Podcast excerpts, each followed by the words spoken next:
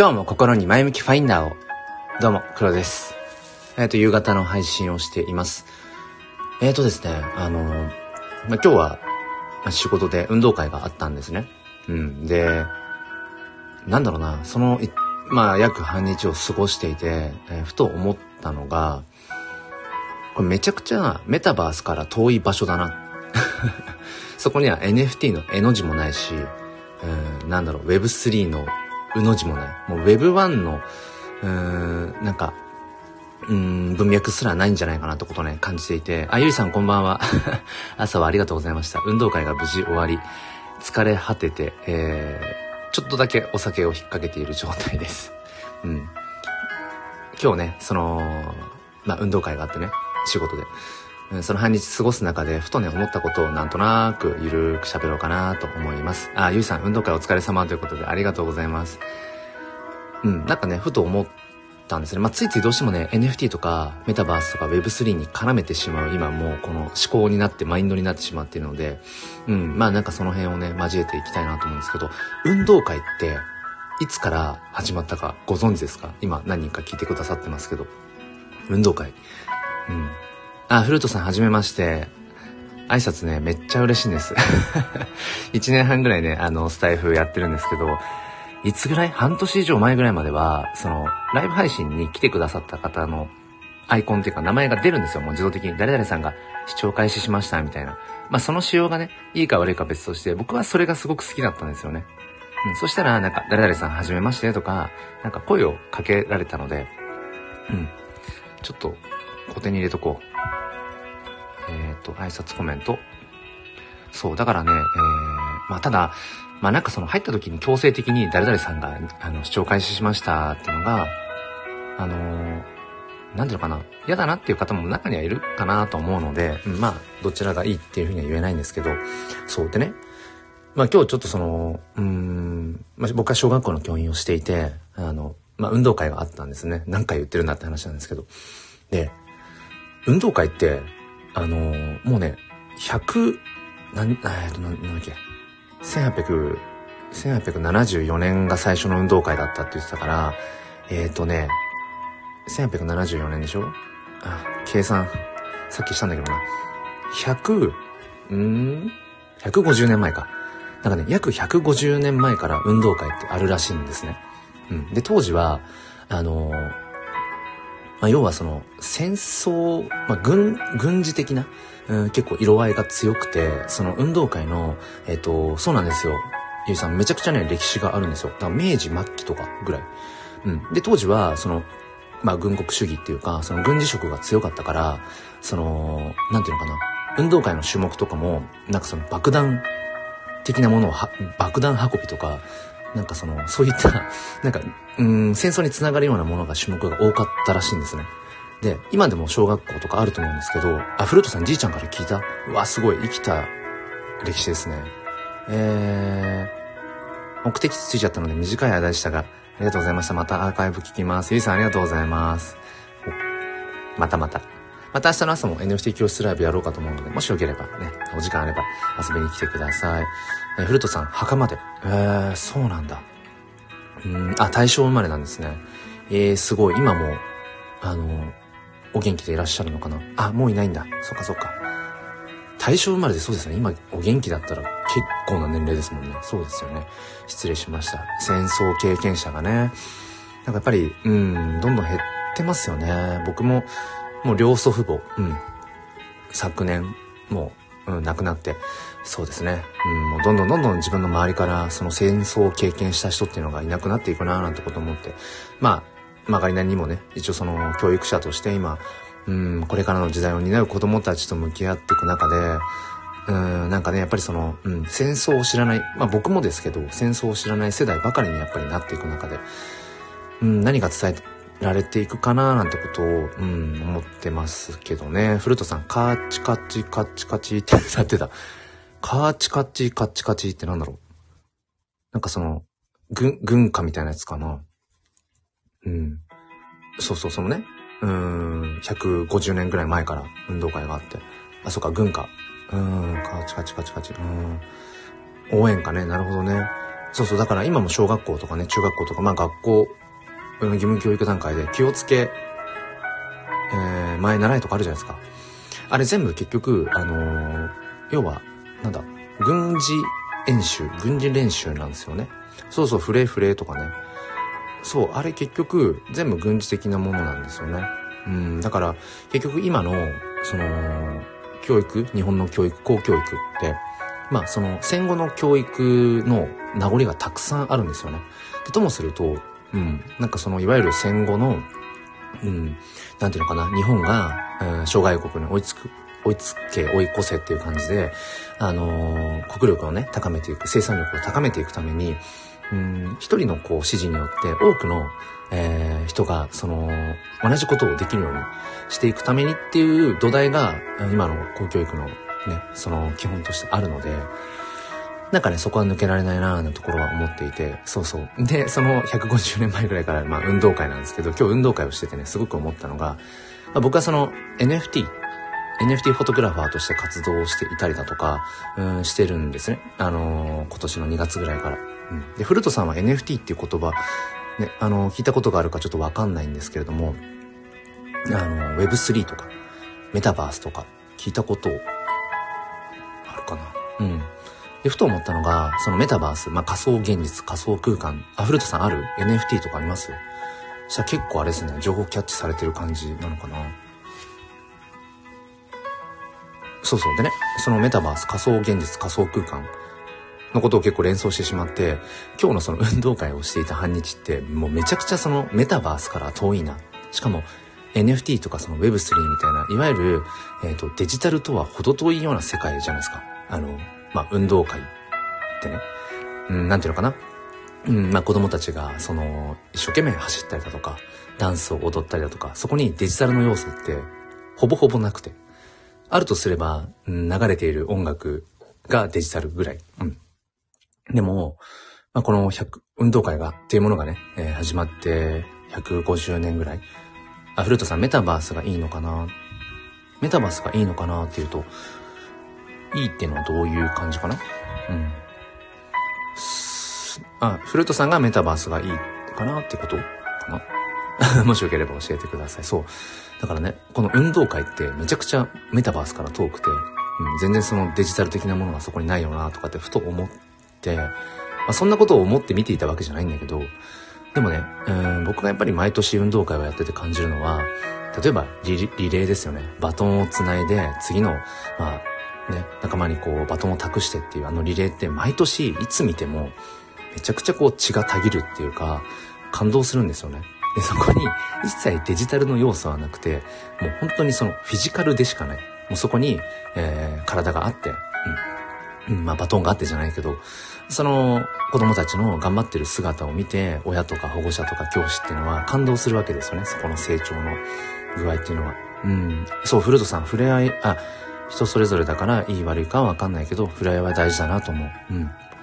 フルートさんはあれですか？なんかメタバース、うん、とかってなんかその、体験されたこととかありますか？そう、僕もね、えっ、ー、と、まあ、アバターになって、それこそ国内だと、あの、クラスターっていうね、アプリとかでメタバース行ったりだとか、うん、そういったことはちょこちょこあったり、うん、一昔前だと、あの、オンラインゲーム、ドラゴンクエスト10とか、まあ、あれもある種、まあ、メタバースに近い、うん、なんか、なんか本質的なメタバースではないかもしれないんだけど、そこにブロックチェーンとかね、NFT とか絡んでないから、でも、うーん、フォートナイトとか、うん、他にも多分、オンラインゲームって色々あると思うんですけど、まあ、ある種あれもメタバースに近いもの、仮想現実だと思うんですよね。でもね、なんかこのメタバースとか NFT とかっていう、うん、ものにこの半年以上触れていて思うのは、とはいえ、やっぱり僕らって肉体があって、その要はフィジカルですよね。物質的な世界に生きているんだよなってことをつくづく感じるんですよね。あ、フルトさん自分のアバター作ってね。あ、そうそうそう。そっか、じゃあフルトさんは、ちょこちょこそのメタバースとかっていうのをね、行かれてるのかな？うん、だからね、そういう世界に触れると余計に、やっぱり僕らってフィジカルで生きていて、うん、なんだろう、やっぱりその、フィジカルなしには、なんていうのかな、生きていけるように、そもそも僕らの体ってプログラミングされてないよねっていうことを思ったりもするんですよ。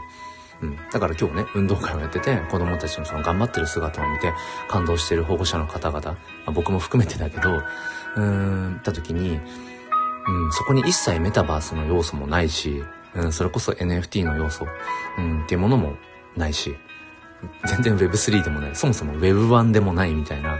でもそこに感動する僕らのなんかその、なんだろう、こう燃えるような、やっぱり感動がそこに生まれるし、なんかね、その Web3 だ、メタバースだ、NFT だって、こう、まあ、言われ始めているこの、うん、時代において、やっぱりフィジカルのものって切り離せないんだろうなってことをね、すごくね、感じたんですよね。うん。そう。フルートさん、都市伝説聞いたりしてると、メタバースとかどうなんだろうと思う時あります。都市伝説？どんな都市伝説だろう？よかったら教えてください。うん。そう、あのー、まあ、結構そのね、Web3 メタバースとかにご精通されてる方とか、うん、いわゆるインフルエンサー的なね、方とかは、まあ、ゆくゆく僕ら人類っていうのが、そのメタバースで、せ、ほぼほぼこう生きていく。まあもちろん選択になると思うんです。うん、やっぱり変わらずフィジカルで生きていく人ももちろんいるけど、一方で、えっ、ー、と、もう四六時中、一日の大半をもうメタバースで、過ごす。えー、メタバースで、えー、寝て なんかそのコミュニケーションをとって、メタバースの中で起きて、うん、メタバースの中でそのアバター同士で結婚して、みたいな、うん、そういう生き方も出てくるだろうと。まあ、まだまだ今の時点ではね、えっ、ー、と、デバイスとか、そういった技術が追いついていないと思うんだけど、追いついたらそういう、うん、なんか、そうですね。うん。時代になっていくんじゃないかなっていうふうに言われるけど、でも、そもそも、うん、僕らの脳が追いついていけないんじゃないかっていうね、うん、そういう話もあるし、うん、まあ何が正解かってもちろんわかんないし、うん、まだね、そういう未来を迎えていないのでわかんないんだけど、うん、ただやっぱり今日感じたことは、うん、やっぱり僕ら人間って、うん、フィジカルありきなんだよなっっていうこと。そこですね。うん、フルートさん生きてるのに。うんうん。って思う。うんうん、そう、そうだよね。だ生きてるってなんだろうっていうところで、結局その、まあ、マトリックスとかね、うん、有名だと思うんですけど、うん、あれも結局仮想現実じゃないですか。マトリックスという仮想現実、メタバースですよね。えー、本来の自分の体、うん、まあ、その血が通っている魂が入っている、まあ、器、うん、っていうのかな。それは、えっ、ー、と、現実の世界にどこかにあるんだけれども、うん、意識だけは仮想現実に行っていて、そこがまさに自分のリアルだと思い込んでいる。これって結構今すでに起きている現象で、僕も数年前にそのドラクエの10のオンラインにめちゃくちゃハマった時期があるので、すごいピンとくるんですけど、ゲームをやってる、そのパソコンのディスプレイ越しにね、そのドラクエのアバターになって、ドラクエの世界の中をこう、過ごしていて、うん、チャットとかで、なんか友達、仲間とこうコミュニケーションをとって気づくと、もう自分の視点がその、アバターの視点になっちゃってるんですよ。